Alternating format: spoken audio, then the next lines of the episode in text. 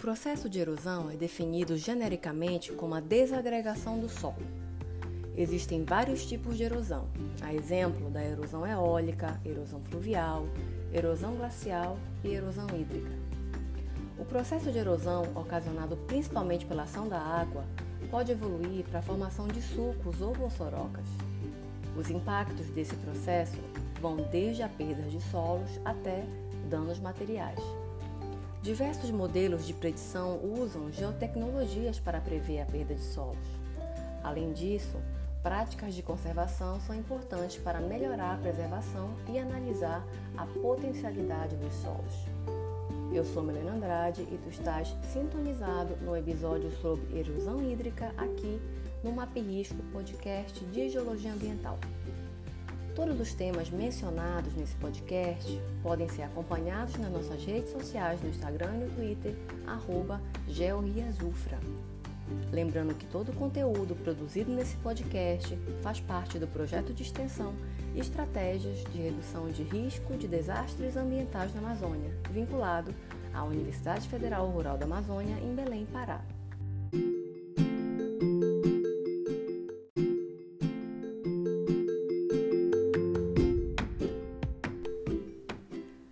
Aproveito essas palavras iniciais para agradecer a Suzana Araújo e a discente Valmira Lopes por ter topado estar aqui conosco no Map Risco. Desejo a todos uma boa escuta.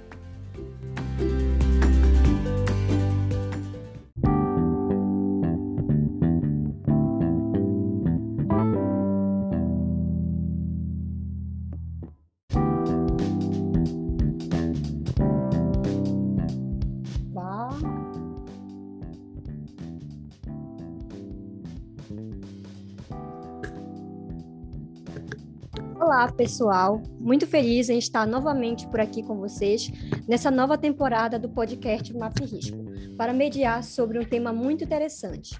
Me apresentando, me chamo Valmira Lopes, sou estudante de Engenharia Ambiental e Energias Renováveis da UFRA e integro ao GeoRias, grupo ao qual pertence este podcast, esse projeto. No episódio de hoje, vamos falar sobre erosão hídrica e, para isso, trouxemos uma convidada ilustre, a doutora Suzana Romero, que tem propriedade no assunto. Desde já, agradeço pelo aceite do convite. Sobre a nossa convidada, Suzana Romero Araújo, possui graduação em Engenharia Agronômica pela Universidade Federal de Lavras, MBA em Agronegócios pela Universidade de São Paulo, mestrado e doutorado em Agronomia pela Universidade de São Paulo, pós-doutorado em Solos pela Universidade de São Paulo. Atualmente é professora adjunta da graduação e programa de pós-graduação em agronomia na Universidade Federal Rural da Amazônia, UFRA, coordenadora pro tempore do programa de pós-graduação em agronomia, o PG Agro da UFRA, presidente da CETES e membro do NDE do curso de Engenharia Ambiental e Energias Renováveis. Tem experiência na área de agronomia, com ênfase em ciência do solo, atuando principalmente nos seguintes temas: conservação de solo, recuperação de áreas degradadas, sensoriamento remoto aplicado a estudos de solos. Seja bem-vinda aqui conosco, professora Suzana. Agora eu passo a palavra para você, o espaço de boas-vindas. Bom dia, Val, bom dia a todos. Eu que agradeço a sua apresentação e o convite para participar desse podcast. É, eu, eu, venho acompanhando o trabalho desse grupo de estudos, supervisionado pelo professor Milena, e vocês é, sempre com pautas muito relevantes quando se trata de impacto ambiental, né? É um prazer estar aqui com vocês e poder falar hoje um pouco sobre erosão hídrica, perda de solo por erosão hídrica, práticas conservacionistas. Eu espero que seja proveitoso para todos que nos escutam.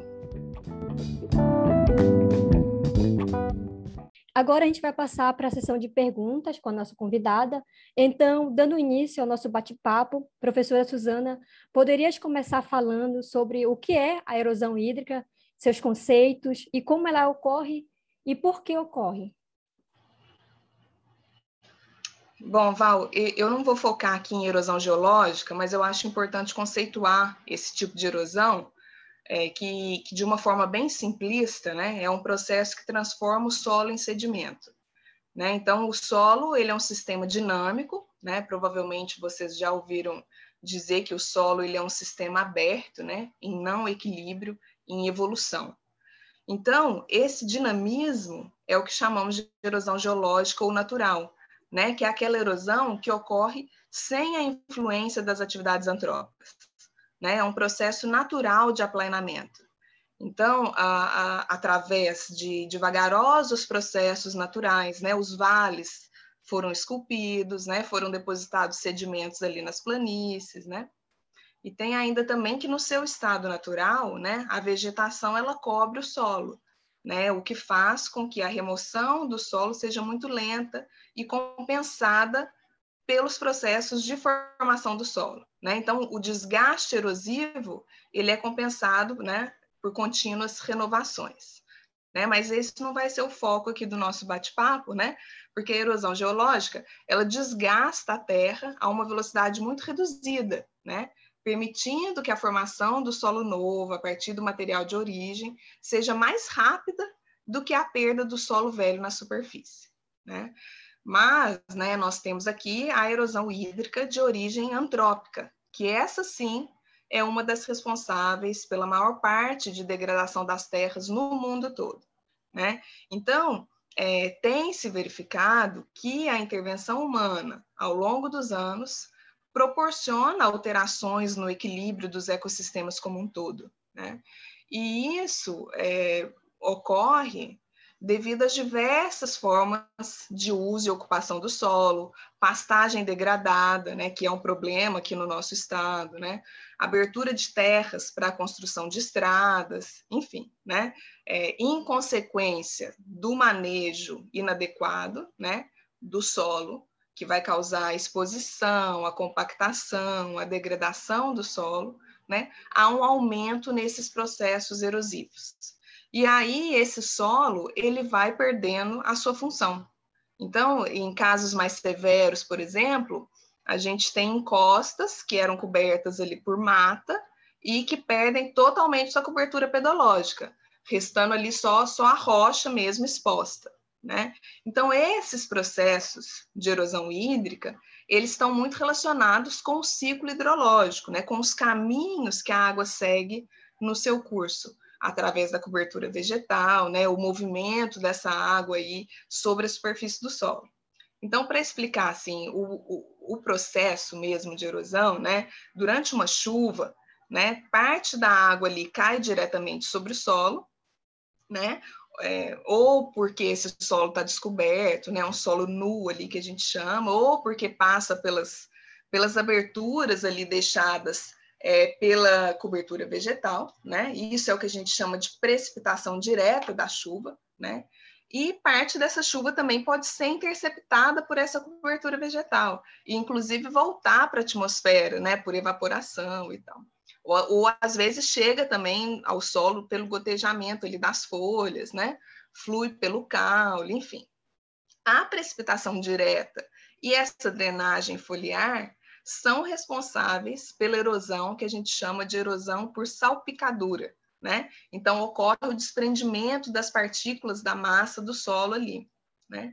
E essa chuva, gente, que chega ao solo, ela pode ser armazenada em pequenas depressões da superfície, ou pode infiltrar ali no solo, contribuindo inclusive com a, a, o conteúdo de água no solo, percolação, né? Ocorre a percolação, pode recarregar os aquíferos, né?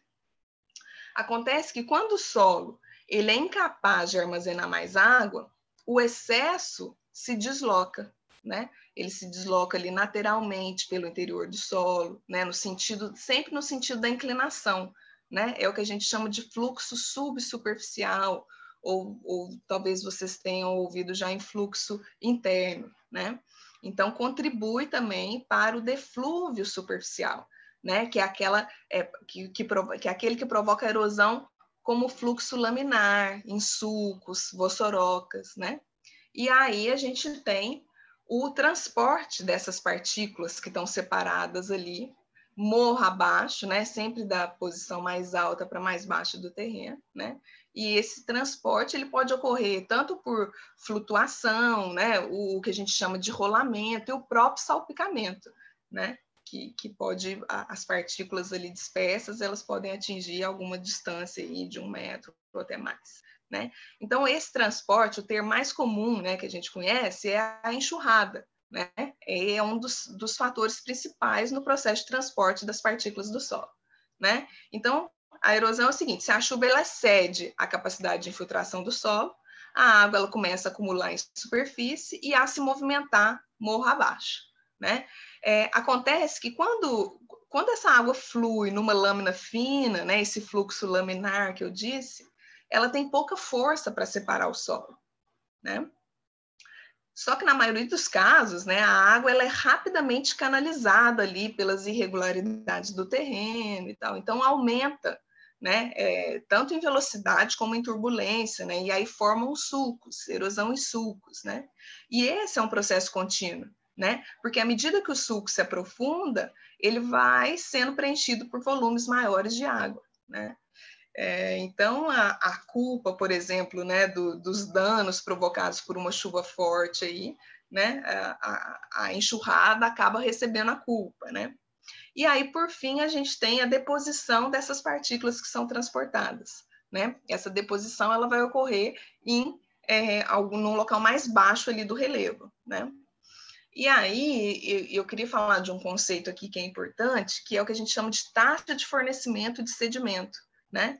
Essa taxa de fornecimento ela é a quantidade desse material erodido que vai entrar num curso d'água, dividida pela quantidade total do solo que é erodido. Né? Isso é taxa de fornecimento de sedimento. Né? E geralmente essa taxa ela é maior é, para as microbacias do que para as grandes bacias né? Porque nas grandes bacias a gente tem um, um, existem possibilidades maiores para deposição desses sedimentos em depressões do terreno, né? No sopé das encostas, né? Antes de chegar ali no curso d'água. Né? É, então, esse é o processo de erosão hídrica e as consequências né, da erosão são muitas. Né? Tem aquelas consequências que a gente chama in situ, né?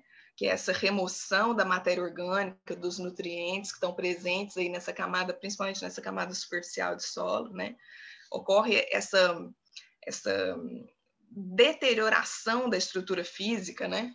Isso leva à perda né, do, do potencial produtivo daquele solo, né? E além disso, tem, tem os impactos excito também, né? Assoreamento, eutrofização, né? Já que o material removido aí ele é rico em matéria orgânica, nitrogênio e fósforo, né? Normalmente, né? Até entupimento de brancas de peixes, por exemplo, né? É, soterramento de, de, de local de desova, enfim, né? São muitas as consequências da erosão hídrica. Então, esse é o processo de erosão hídrica.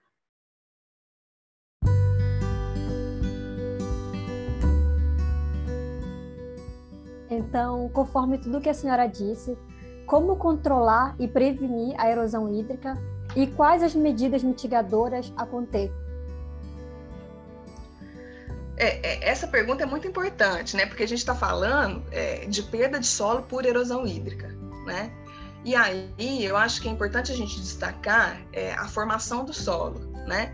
Porque para a formação de um centímetro de solo são necessários milhares de anos. Né? É claro que depende das condições de intemperismo local, né? do material de origem, enfim.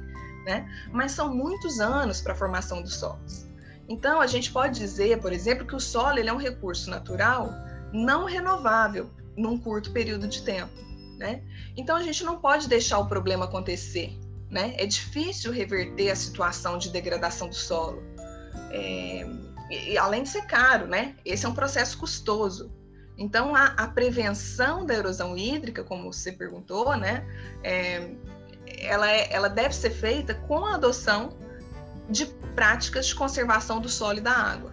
E, sem dúvida nenhuma, deve ser prioridade no planejamento do uso da terra. Tá? É, nós podemos dividir aqui didaticamente essas práticas conservacionistas né, em edáficas, vegetativas e mecânicas. Tá?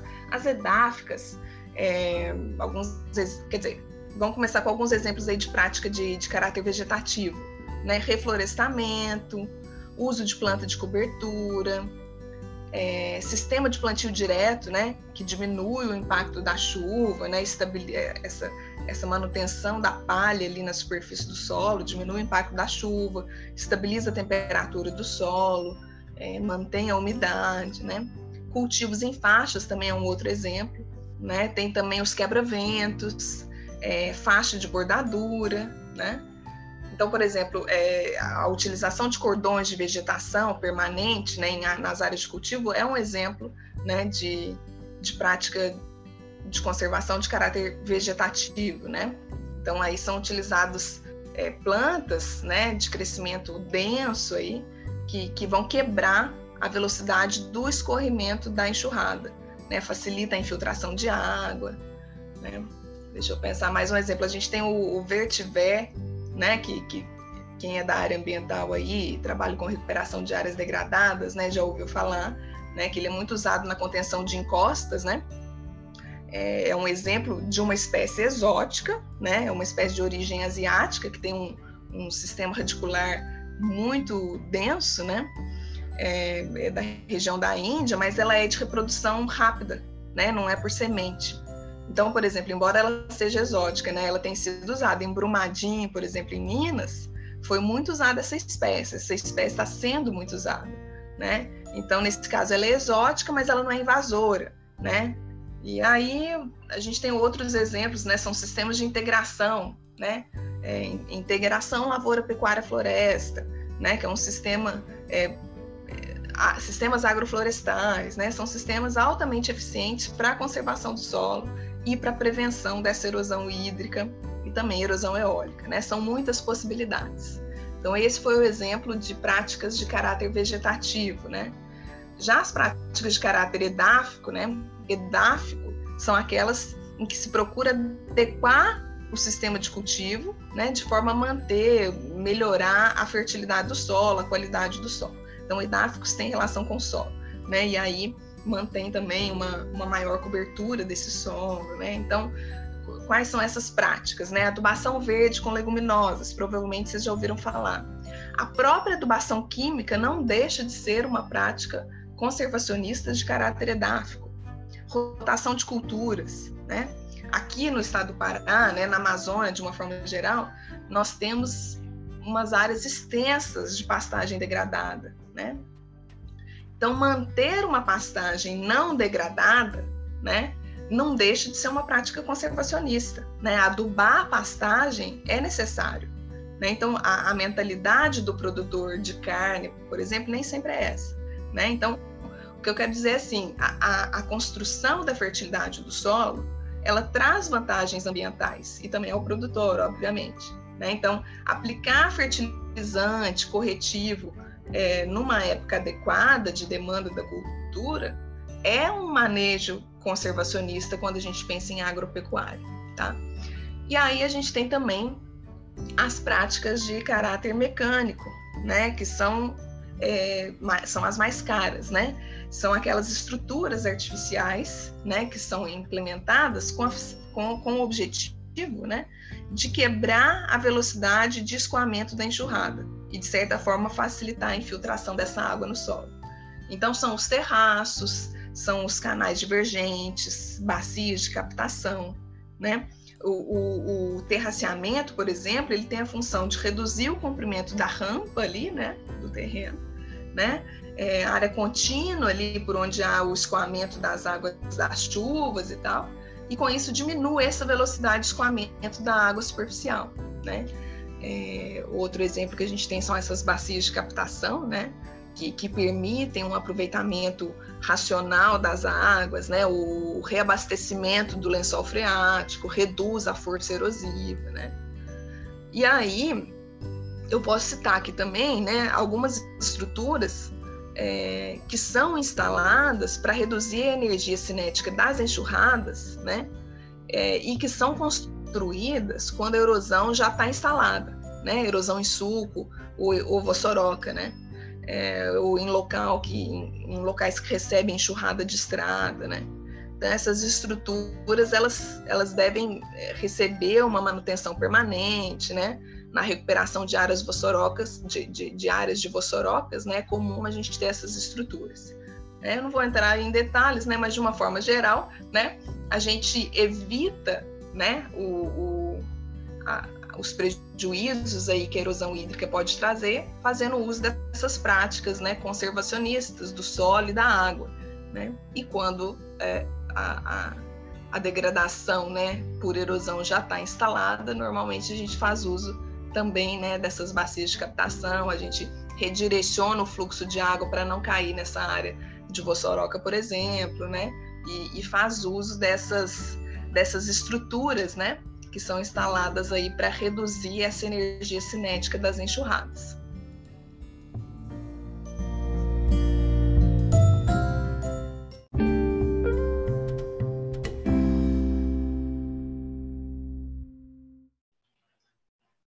É, pesquisando sobre o tema, vi que é bem comum utilizar a equação universal de perda de solos relacionada ao tema de erosão hídrica, né?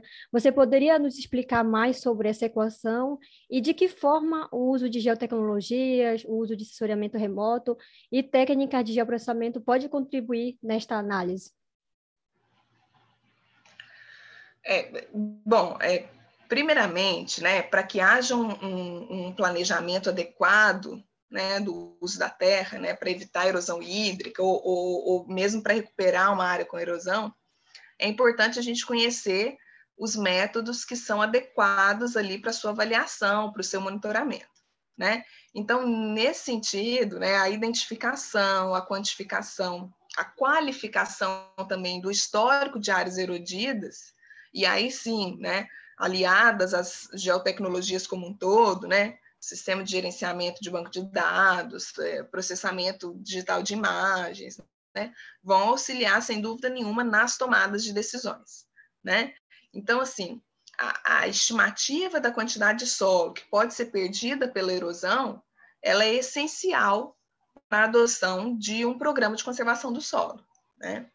Então, assim, respondendo a sua pergunta, sim, Existem modelos que podem descrever matematicamente esse processo de desprendimento, transporte do material erodido, né?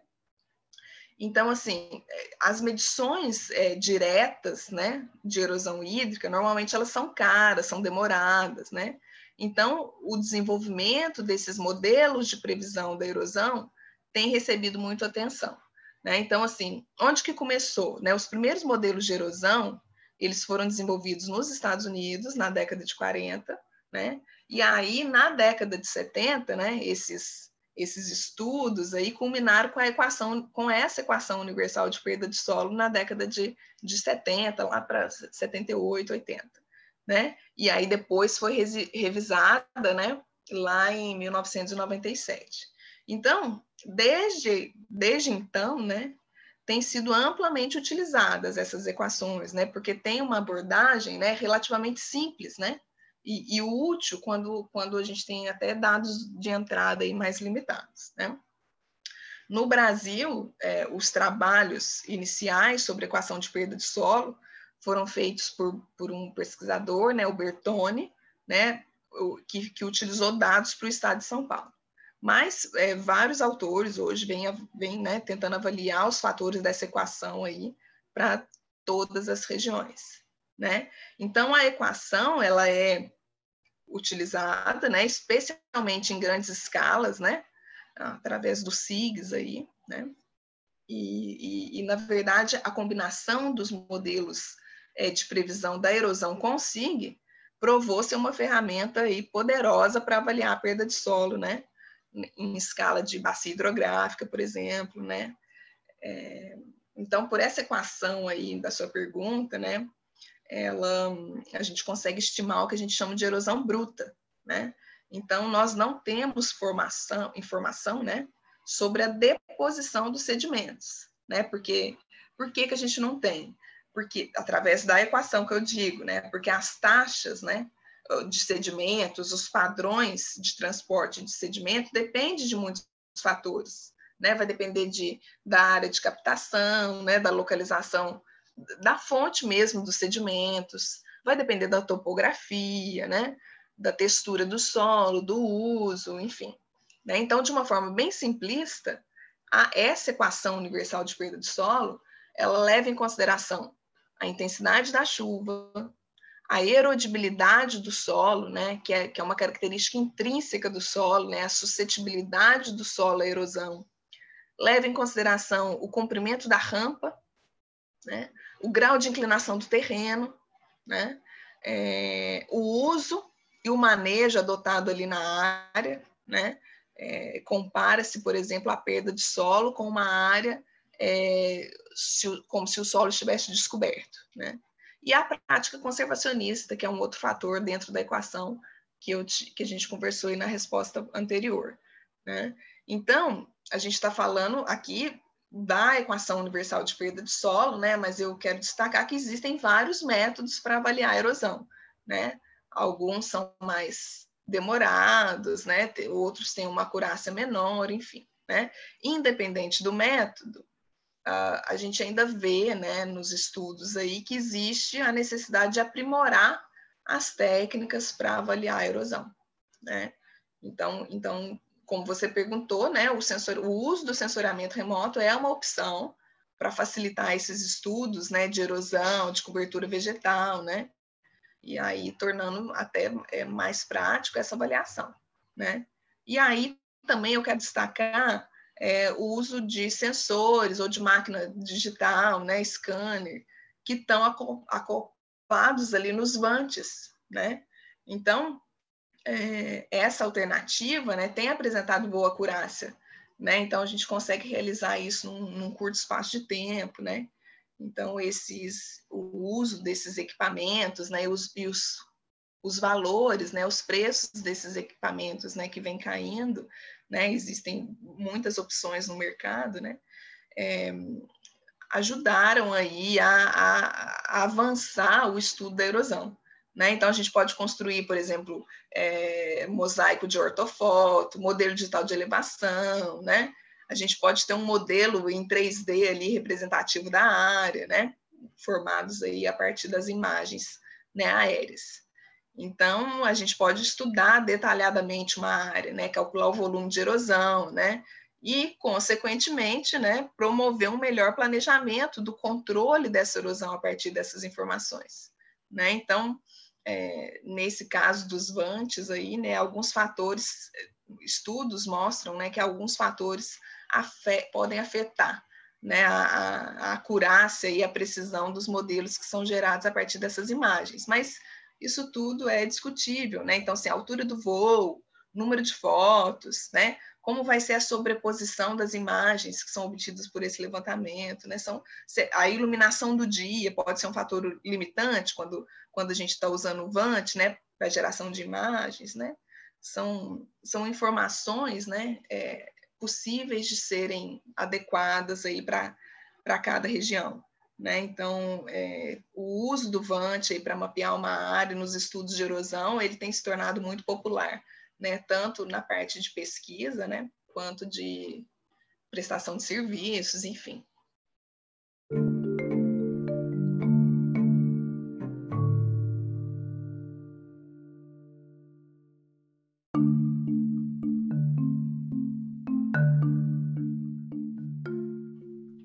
Trazendo um pouco para onde estamos, né? Qual é o cenário da erosão hídrica aqui no estado do Pará? É, é qual que é a nossa realidade, né? O estado do Pará, nós, nós encontramos processos erosivos acelerados, né? E aí eu, eu, eu trago, né, um, uma discussão assim para nós sabemos que existe a necessidade de aumentar a produção de alimentos com o aumento da população ou não, né? Para alguns estudiosos não há essa necessidade. O que a gente precisa fazer é reduzir o desperdício. Mas de qualquer forma, né, o fato é que se tem uma pressão muito grande sobre o Brasil, né? E sobre o nosso estado também. Né? Nós temos os melhores solos do planeta para o cultivo agrícola, né? Que são os nossos latossolos aí. É, tirando o Brasil, a Angola também tem solos excelentes para o cultivo agrícola, né? E além da gente ter esses melhores solos, né, a América do Sul é o local que mais chove no planeta. Né? Então, além dos solos, nós temos condições climáticas boas. Né? Então, é uma pressão em cima do nosso país e também aqui do estado, do Pará, né, que vai aumentar cada vez mais. É...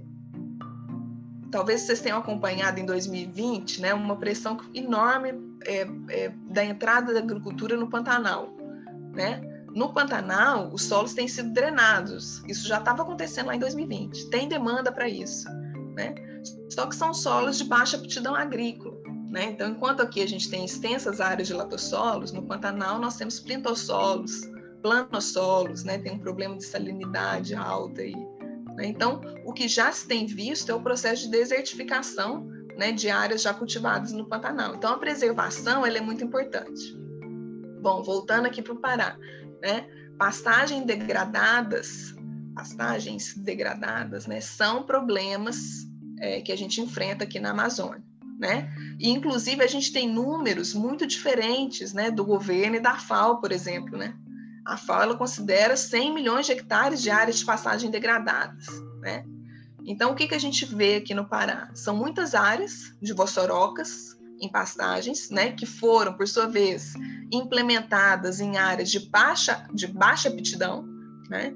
Então, são muitos processos erosivos, né, processos de compactação, né, que, que dificulta a infiltração de água, né? E, e, e, e, o que acontece, Val, é que assim, na atividade agropecuária, a degradação de área ela é invisível, né? É diferente, por exemplo, da mineração, que tem um impacto muito grande, mas a fiscalização também é melhor quando comparada com a agropecuária. Claro, né, que eu, eu não estou me referindo à mineração ilegal, né? Então, é, a Embrapa, né, publicou uma pesquisa recente em 2019, né, é, que ela estimava o potencial de perda de solo, né, devido à erosão hídrica. Era coisa de 1,20 bilhão de toneladas, né? Então é um isso é um isso tem um custo, né? Então, é um, tem um custo anual, por exemplo, com reposição de nutrientes que estão perdidos ali se for em área agrícola. Né? Então, nesse, nesse trabalho, eles fizeram um levantamento que tinha um, um custo anual aí de mais de 5 bilhões, só com a reposição dos nutrientes perdidos. Né? Então, é, são valores preocupantes, né? É, então, assim, a, a, a, caracterização da erosão do solo, a avaliação dos custos, dos benefícios dessas práticas, né, que promovam a sua prevenção, são importantes, né, para subsidiar as tomadas de decisão, apoiar a política pública, né, sempre visando a mitigação desse problema, que é um problema não só aqui do Estado, né, é um problema nacional, né. E isso é o que preconiza a FAO, né, e aí a Embrapa ela tem um, um trabalho de caracterização da erosão hídrica, né, nos, do solo, né, nos estados brasileiros. Então vocês podem acessar, por exemplo, né, o, o GeoInfo da Embrapa e ter acesso aos mapas de vulnerabilidade e áreas suscetíveis à erosão nos estados brasileiros, né? Esse mapa, isso é de 2019, tá? Então não está completo ali para todos os estados ainda, né? Então, o mapa da, da, vulnerabilidade dos solos à erosão hídrica é um modelo mesmo, em escala nacional, né? E, e ele vai expressar ali o grau de vulnerabilidade dos solos aos processos erosivos, né? Então, leva-se em consideração aí é, nível de exposição, né? Cobertura vegetal, uso agropecuário, né? E aí eles, eles dividem aí os em cinco níveis, né? Muito baixa, baixa, média, alta, muito alta, né? Então, para a geração aí desses mapas, né? É, que vocês podem ter a informação aí do estado do Pará, né? Foram usados aí mapa de suscetibilidade dos solos erosão, né? É, que, que expressa essa, essa suscetibilidade natural dos solos, né, na sua ambiência ali, né, então leva em consideração relevo, condição climática e tal. É, usaram também mapa de uso e cobertura da terra, do mapa, do mapa biomas, e, e também fizeram o processamento aí no Google Engine. Então, o mapa de vulnerabilidade, né, ele integra aí a suscetibilidade natural do solo, né, com, com o nível de exposição desses solos à erosão, né, em função do uso, né, da cobertura vegetal e tal. Então, então traz para a gente uma noção dos riscos dessas áreas aos processos erosivos, né? E aí pode sim subsidiar gestores públicos, né?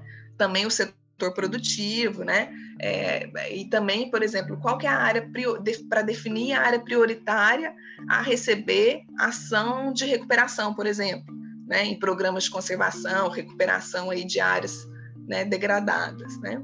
Então esses mapas eles estão na escala de 1 para 250 mil, tá? É, e, e, foi, né, foi necessário aí uma equipe multidisciplinar, né, para geração final aí desse trabalho. Vocês podem acessar aqueles que tiverem interesse.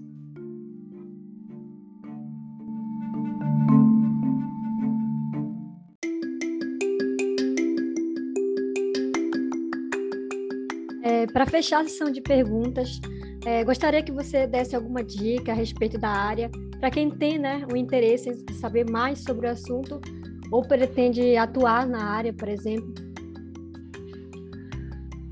É, é, tem a Sobrad, que é a Sociedade Brasileira de Recuperação de Áreas Degradadas, né, que, que tem contribuído muito para o debate né, e para essa busca de soluções para os problemas relacionados à degradação ambiental no Brasil né, como um todo. Não só agropecuária, mas também urbanização, né, construção de estradas, é, mineração, né, obras de barragens e tal. E eles oferecem cursos nessa área, né, promovem eventos, né, é, então é uma né, essa promoção, né, mesmo de conhecimento, de desenvolvimento de algumas técnicas, né, através da pesquisa ou divulgação mesmo de, de experiências, de resultados. É, e eu não sei quando esse podcast vai ao ar, né, mas na semana que vem, dia 16 ou dia 17, ou, ou do dia 16 ao dia 18, né, vai ter, por exemplo, a Sobrad está oferecendo, por exemplo, um curso sobre restauração de áreas mineradas né? Mas, mas tem muitas, muitos cursos também especificamente de conservação de solo, tá? E aí tem também a Sociedade Brasileira de Conservação do Solo, né? Que foi incorporada à Sociedade Brasileira de Ciência do Solo lá na década de 70. E, e, é, e, e aí tem um evento que é promovido a cada dois anos é, pela Sociedade Brasileira de Ciência do Solo. Né? Então, reúne aí pesquisadores né, das áreas de manejo e conservação do solo e da água, né, que é a reunião brasileira de conservação do solo e da água. E aí tem muitos, muitos cursos e, e palestras muito interessantes também, né? E para quem quer atuar na área é importante, né, que o, o conhecimento do solo, né? Porque fala-se muito em desenvolvimento sustentável, né? O desenvolvimento sustentável é muito antigo a gente precisa pensar em processos de longo prazo, né? E o solo ele tem papel fundamental nesse sentido, né? Quando a gente observa lá os, os objetivos né, de desenvolvimento sustentável da ONU, né, os ODS, né, 11 deles têm relação com o solo. E isso não é à toa, né? O ciclo da água, do carbono, do nitrogênio, todos passam pelo solo. Então, a saúde ambiental depende da saúde do solo. É importante estudar solo né? Então, assim, há necessidade de intervenção para minimizar mudanças negativas, adoção de práticas de conservação, né? E, e, essa importância que se dá ao papel do solo na recuperação de áreas degradadas, por exemplo, ela mudou muito nos últimos anos. Eu fiz um exercício é, que foi de ver quantas vezes a palavra solo aparece no Código Florestal antigo e no recente, no, no último são três vezes contra 44 no atual. Né? Então, assim, na prática, né, os projetos de recuperação de áreas degradadas têm colocado no solo um peso maior do que antigamente. Isso é muito bom, porque até uns 10 anos atrás o foco era na vegetação. Né? Então, é, uma coisa que é importante, né, que a gente tem que ter em mente, né, é, quando a gente fala de conservação de solo de água, recuperação de, de, área degradada, né, que não é só transformar uma área em floresta. Né? É, são muitos outros aspectos aí que devem ser levados em, em consideração. Então tem essa é, e artigos, né, revistas específicas aí é, que trabalham na área de conservação do solo e da água, né?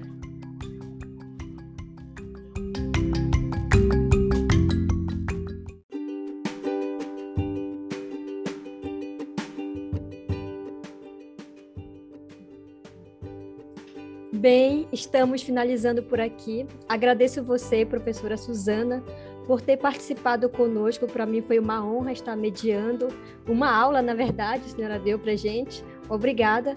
Agora abro espaço para se despedir, se despedir do público e encerrarmos o episódio.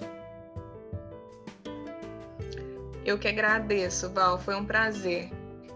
Eu espero ter esclarecido todas as questões, né? E eu acredito que nós, enquanto universidade, né, a gente precisa atuar privilegiando esse diálogo, né? Ter um diálogo eficiente aí entre comunidade acadêmica, setor produtivo, né?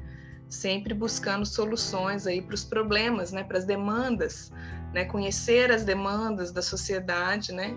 E de certa forma devolver à sociedade, né? Os investimentos que são feitos aí na nos alicerces aí da, da base educacional, nas pesquisas, né? Poucos investimentos nos últimos anos, né? E mas no nosso caso aqui a gente deve isso deve ser atrelado às peculiaridades da nossa região, né? Que é tão importante para o Brasil e para o mundo. Então eu desejo vida longa ao podcast, a esse grupo, né? Que já é um sucesso e desejo sucesso também a todos que estão nos escutando aí, deve, né? Alguns profissionais aí do agro, do, da área ambiental, né? É, um abraço a todos e muito obrigada.